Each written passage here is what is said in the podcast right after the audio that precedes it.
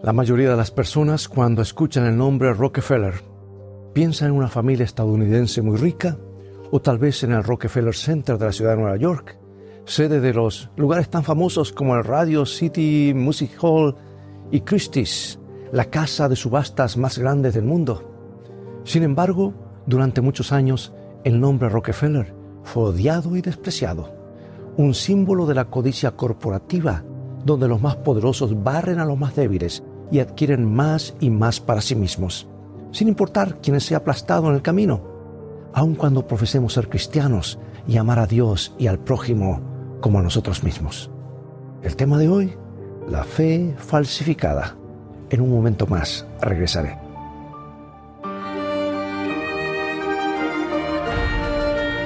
Escrito está declara el mensaje final de Dios para nuestro tiempo, presentando al Cristo viviente como la respuesta a nuestras más profundas necesidades. Escrito está con el pastor Robert Costa.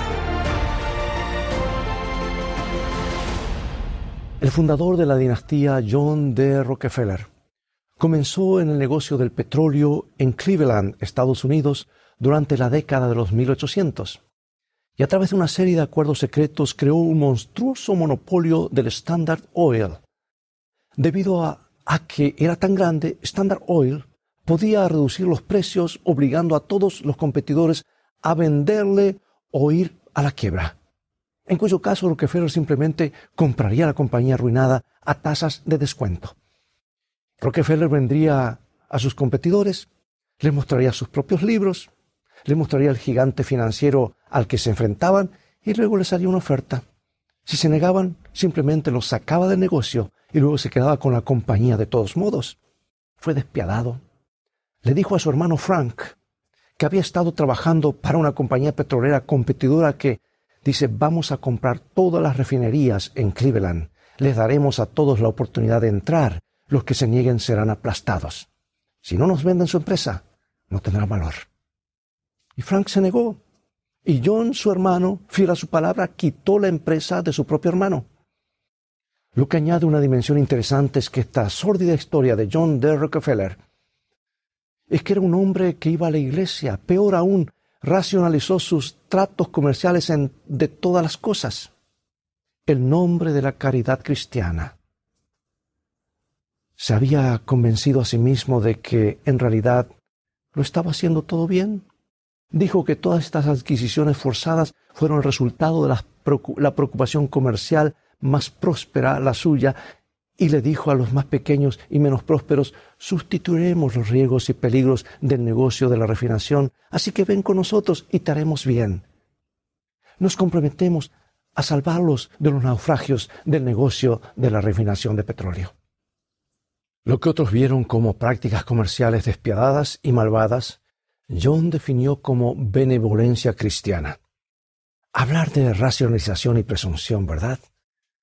Si bien no quiero juzgar el corazón de John Rockefeller, pero ¿cómo pudo justificar estas prácticas comerciales desagradables y viciosas en nombre de la caridad cristiana? Realmente me hace preguntarme. Ese tipo de pensamiento me recuerda una escena de un libro del escritor ruso Fyodor Dostoyevsky, de la que, en la que un hombre gritó, Dios, perdóname por amor de Cristo. Luego corta la garganta de sus amigos con un cuchillo y le roba el reloj. Bueno, hoy vamos a echar un vistazo al panorama general, realmente el panorama más grande que puedas imaginar.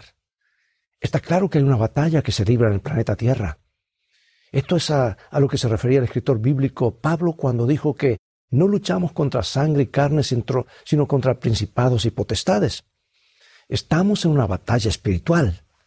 Es, lo que lo que está diciendo allí. Ahora veamos qué podemos aprender de Jesús y cómo trató a Satanás para que nosotros mismos podamos hacer lo mismo cuando enfrentamos luchas similares en este gran conflicto con un poder cósmico sobrenatural mucho mayor que nosotros. Ahora puedo imaginar a alguien diciendo, vamos, Robert, una batalla cósmica sobrenatural. ¿Has estado viendo demasiadas películas de Star Wars o ficción o algo así? No, no, no, no estamos hablando del tipo de periodismo que se encuentra en los titulares de los tabloids, como el que decía, senadores de Estados Unidos son extraterrestres del, del espacio. Estamos hablando, en cambio, de científicos respetables que trabajan para una organización con vínculos con la NASA y otras instituciones científicas reconocidas y establecidas. Estos hombres y mujeres que han trabajado con SETI, la búsqueda de inteligencia extraterrestre, creen que con los miles de millones de galaxias que existen en el universo, existe una buena posibilidad de que exista otra vida allá afuera. Y el término científico para esto se, se llama astrobiología y es un intento serio de buscar vida en otras partes del universo.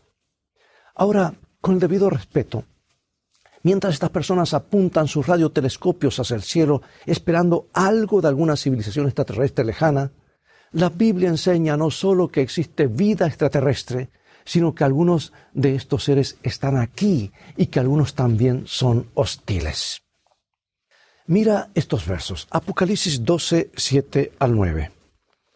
Después hubo una batalla en el cielo, una gran batalla en el cielo. Miguel y sus ángeles luchaban contra el dragón y luchaban el dragón y sus ángeles, pero no prevalecieron, ni se halló ya lugar para ellos en el cielo y fue lanzado fuera el gran dragón, la serpiente antigua que se llama Diablo y Satanás, el cual engaña al mundo entero, fue arrojado a la tierra, y sus ángeles fueron arrojados con él. ¿Una guerra en el cielo? La guerra aquí en la tierra, e, eso es una cosa, pero en el cielo, ¿cómo puede ser? La respuesta corta se reduce a una palabra, amar. Porque el amor es el principio moral general que impregna el universo de Dios. Y el amor exige libertad. No puedes amar a Dios ni a nadie si no tienes libertad moral. No puedes tener amor sin libertad más de lo que podrías tener un triángulo sin tres lados. En un momento, el hombre se casó con un robot. ¿Y por qué eso no funcionó tan bien? Hay una historia de ciencia ficción sobre un hombre que después de haber perdido a su esposa por la muerte consiguió un robot de reemplazo. Tenía todo sobre ella programado, miradas, vocabularios, dicción, acciones, todo era igual, según las apariencias externas. Era su esposa, excepto que era un robot, una máquina, y hacía todo lo que hacía su esposa, no porque realmente lo amara, sino porque estaba programado para hacerlo. No tenía más opciones que eh, mi computadora para que eh, iniciarse cuando toco el botón de inicio y al final se deshizo de él, de ese robot, de esa robot, porque faltaba el ingrediente más importante que era el amor, que solo puede existir cuando se tiene libertad, solo cuando se tiene la opción de no amar. Y ese ser poderoso, Satanás, dado el libre albedrío, eligió la opción de no amar y finalmente se rebeló contra Dios. Como resultado, él y estas otras criaturas rebeldes que también tenían libre albedrío, fueron arrojados del cielo y ahora aquí están en la tierra. Bueno, aquí de nuevo está la Biblia, Apocalipsis 12:12. Por lo cual alegraos, cielos, y los que moráis en ellos. Ay de los moradores de la tierra y del mar, porque el diablo ha descendido a vosotros con gran ira, sabiendo que tiene poco tiempo. Ay de nosotros. ¿Por qué? porque el diablo ha descendido a vosotros, dice, y está lleno de ira. Es un verdadero error alegorizar a Satanás, convertirlo en un producto de la imaginación humana, solo un símbolo de nuestro lado más oscuro o algo similar. Mi Biblia y tu Biblia habla una y otra vez de un ser literal que está en guerra contra nosotros y contra Dios. Observa los siguientes textos y ten presente dos puntos que se encuentran en ellos. Primero, la realidad del diablo. Segundo, el hecho de que está obrando contra nosotros. Dice San Pedro, sed sobrios y velad, porque vuestro adversario el diablo, como león rugiente, anda alrededor buscando a quien devorar.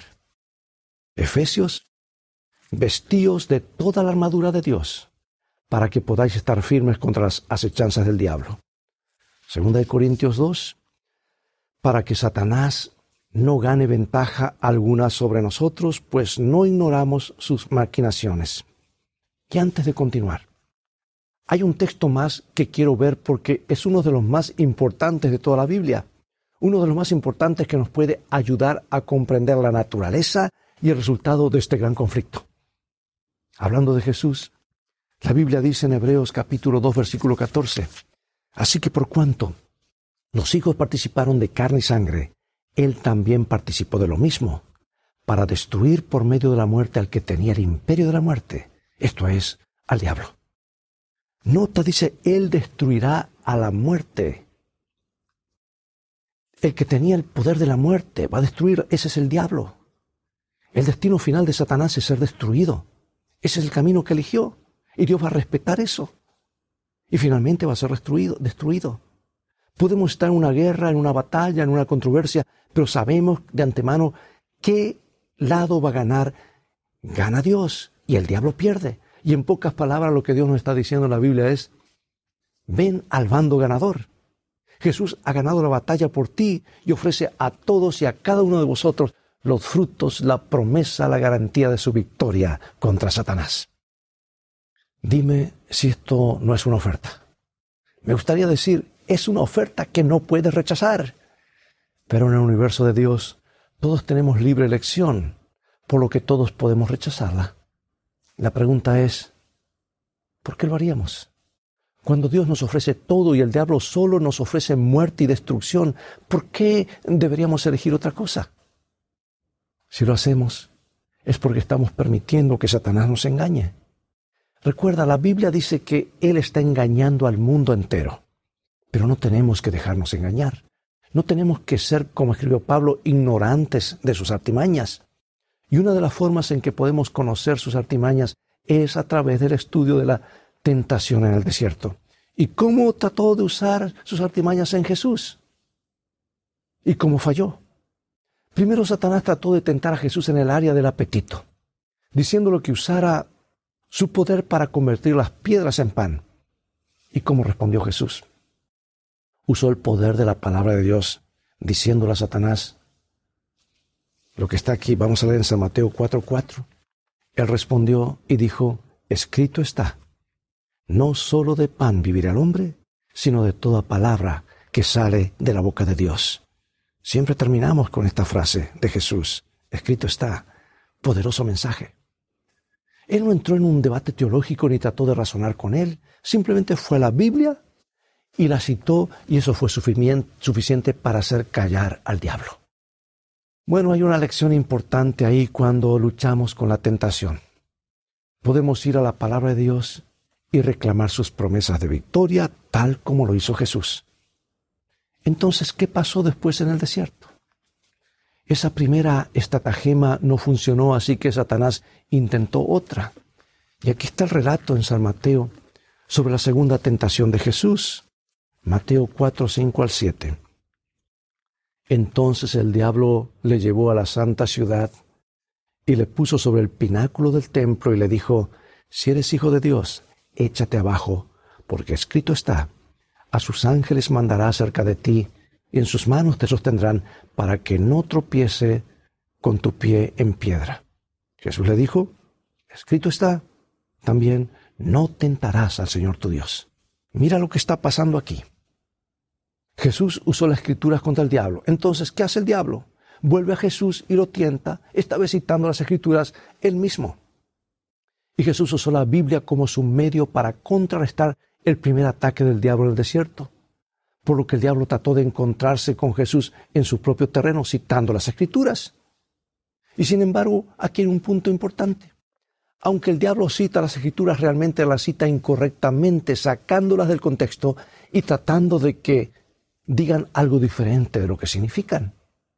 Esta ha sido su estrategia durante milenios y a menudo también se usa con propósitos, propósitos horrendos. El diablo tiene muchas personas dispuestas a citar y usar mal la Biblia para sus propios fines. La diferencia entre presunción y fe, eso es todo. Uno de los peores ejemplos fue cuando durante una guerra religiosa en Europa un comandante se paró sobre la ciudad que estaban a punto de atacar. Su ayudante le preguntó, ¿cómo vamos a saber quién está de nuestro lado? ¿Quién es el enemigo? El comandante respondió, mátenlos a todos. Y luego citando las escrituras o citándolas incorrectamente agregó, el Señor conoce a los que son suyos. Y esto es lo que Satanás hace aquí. En Mateo 4:6 le dice a Jesús, porque escrito está, a sus ángeles mandará cerca de ti y en sus manos te sostendrán para que tu pie no tropece en piedra, dice el diablo, muy astuto. Ahora, todo eso suena bien, pero el diablo no lo cita en su totalidad, ahí está el problema. Por eso a mí me preocupa cuando predicamos parte del mensaje, eso es mentir. Tenemos que dar todo el mensaje porque es toda la verdad bíblica. Simplemente toma una cierta parte de ella omitiendo el resto. ¿Y sabes tú de dónde toma eh, allí eh, el diablo? De la única Biblia que existía en los días de Jesús, el Antiguo Testamento, porque esto está tomado del libro de los Salmos, que de paso es la porción bíblica el diablo más teme, porque allí está la protección de los hijos de Dios en el tiempo del fin. Dice este salmo, porque a sus ángeles mandará cerca de ti que te guarden en todos tus caminos, en las manos te llevarán para que tu pie no tropiece en piedra. Y aquí el diablo omite la parte más importante, Dios encargará a sus ángeles sobre ti que te guarden en todos tus caminos, es decir, en todos tus caminos y veredas de justicia, de obediencia y de fidelidad. Ese es el calificativo crucial que Satanás omite, tratando de dar, darle a Jesús la idea de que no importa lo que haga, Dios lo protegerá y estará con él. Y es muy común esta teología hoy, haz lo que quiera, no importa, Dios te ama, al final nos va a salvar a todos, incluso va a salvar al diablo. Ese tipo de universalismo no es bíblico, hermanos, y está penetrando las iglesias de una forma alarmante. Pero como vimos, eso no es lo que dicen estos textos. El diablo, citó malas escrituras y ciertamente no engañó a Jesús. ¿Cómo respondió Jesús a esta tentación? Ya lo vimos. Mateo 4:7 Jesús le dijo, escrito está también, no tentarás al Señor tu Dios. Él dijo, escrito está de nuevo. Jesús volvió a la Biblia otra vez. No discutió con Satanás y tampoco señaló el mal uso de la Biblia por parte de Satanás. Jesús simplemente fue directamente a la palabra de Dios y respondió con un texto que reprochaba el intento del diablo de inducirlo a la presunción. Pero no conozco ninguna promesa de la Biblia que me diga que puedo desviarme de la obediencia y esperar que Dios derrame sus bendiciones sobre mí todavía puedo ser bendecido, aún, aún puedo tener éxito, pero eso no significa que sea del Señor. Me resulta difícil creer que fue la voluntad de Dios que John Rockefeller sacara a toda esa gente del negocio y se tragara sus empresas a través de sus prácticas turbias y codiciosas. El hecho de que algo sea lo que el mundo consideraría exitoso no es necesariamente lo mismo que ser bendecido por Dios. Hugh Hefner el fundador de la revista pornográfica Playboy y otros negocios de, esa índole. Según los estándares del mundo, tuvo éxito. Pero ¿quién diría que Dios lo estaba bendiciendo? La gente invoca el nombre de Dios en todo tipo de esquemas. La gente citará incorrectamente las escrituras para justificar incluso los actos más sórdidos en el mundo religioso, político, financiero y moral. La gente hará las cosas más escandalosas creyendo por cualquier razón que Dios bendecirá sus esfuerzos, incluso si esos esfuerzos son completamente contrarios a su voluntad revelada. Todo eso es presunción. Y esto es en lo que Jesús se negó a caer. Y nosotros tampoco deberíamos hacerlo cuando somos tentados a hacer cosas en el nombre de Dios que Él nunca probaría. Y aquí va solo un ejemplo. El sermón del monte, Jesús dijo, cuando Él venga, muchos dirán, Señor, Señor, hicimos milagros, hicimos esto en tu nombre. Y Jesús dirá, apartados de mí, nos conozco, obradores de maldad. Y esa expresión, obradores de maldad, quiere decir quebrantadores de la ley. Saben lo que dice Dios, pero lo hacen a un lado, siguen su propio camino. Amigo, amiga, no nos engañemos. Nuestra única seguridad está en seguir todo lo que dice el Señor en su palabra. La presunción es la falsificación de la fe. La fe confía en las promesas de Dios y produce los frutos de la obediencia en respuesta a esas promesas. La presunción, por otro lado, reclama esas promesas, pero las usa para excusar o justificar acciones incorrectas. La fe confía en que si obedecemos a Dios, si caminamos por el camino de la obediencia, si cumplimos con las condiciones establecidas en su palabra, entonces Dios nos bendecirá conforme a su voluntad. La presunción, por otro lado, reclama las promesas de Dios, pero ignora o define las condiciones en las que se basan. Amigo, amiga, estamos en medio de una batalla universal entre Cristo y Satanás. Y puede estar seguro de que el diablo está usando cada dispositivo y cada esquema que puede sobre cada uno de nosotros, especialmente si profesamos fe en Dios. La presunción es un pecado del creyente, no del ateo, acuérdate. El ateo no presume eh, de Dios porque no cree en Dios. Aunque escuché decir que alguien dijo, gracias a Dios todavía soy ateo. y hay buenas noticias, hermanos. Hay buenas noticias. La muerte de Cristo en la cruz cubre incluso el pecado de presunción. Si has presumido de Dios, si has buscado las promesas sin seguir las condiciones, entonces ve a la cruz, arrepiéntete, confiesa y toma el camino correcto. Puedes arrepentirte de tus pecados, sean los que sean, incluso el de presunción, y recibirás el perdón de Cristo. Y luego, en fe y obediencia, puedes seguir adelante reclamando todas las promesas que nos ofrece aquí en su palabra. Para eso están las promesas. Y eso no es presunción, eso es fe. Y para finalizar quiero hacerlo leyendo un párrafo de mi autora favorita del libro traducido a más idiomas después de la Biblia, el librito El Camino a Cristo. La así llamada fe en Cristo que según se sostiene exime a los hombres de la obligación de obedecer a Dios no es fe, sino presunción. Por gracia sois salvos por medio de la fe. Mas la fe, si no tuviere obras, es de suyo muerta. El Señor Jesús dijo de sí mismo antes de venir al mundo, Me complazco en hacer tu voluntad, oh Dios mío, y tu ley está en medio de mi corazón. Y cuando estaba por ascender al cielo de nuevo, dijo, Yo he guardado los mandamientos de mi Padre y permanezco en su amor. La Escritura afirma, y en esto sabemos que le conocemos a Él si guardamos sus mandamientos. El que dice que mora en él debe también él mismo andar así como él anduvo. Pues que Cristo también sufrió por vosotros dejándoos ejemplo para que sigáis sus pisadas.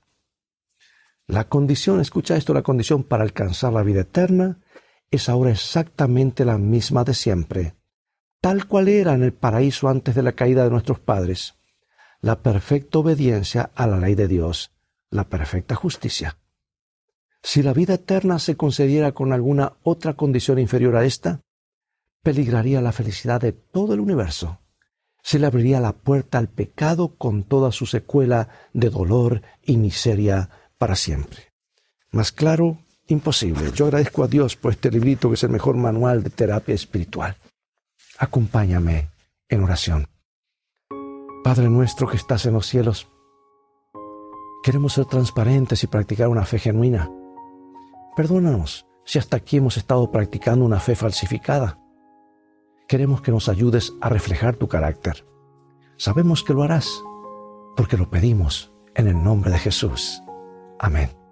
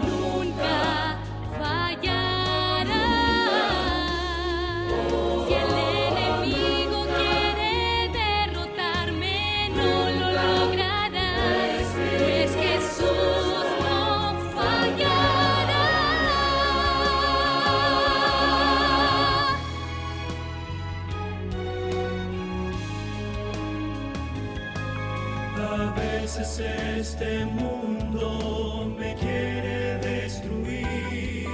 Yo sé que sin mi Cristo no podría resistir, pero me anima el saber que con Jesús puedo seguir, pues nunca fallará.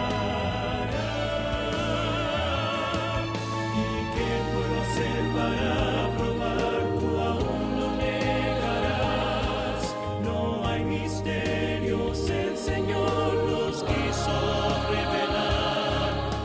testigo yo seré, esta verdad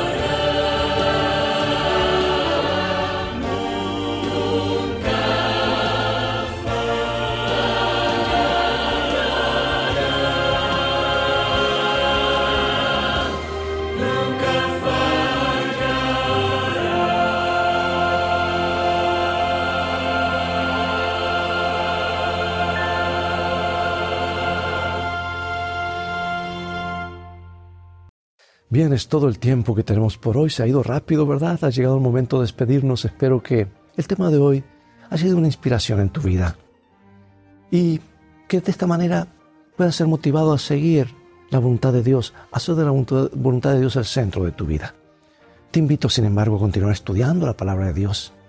Visítanos en nuestro sitio de internet escritoestá.org, donde podrás ver nuevamente este programa y obtener una variedad de materiales y estudios bíblicos, compartirlos con tus familiares y amigos y así transformarte en un canal de bendición para otros. Dios te bendiga te guarde y recuerda, escrito está, no solo de pan vivirá el hombre, sino de toda palabra que sale de la boca de Dios.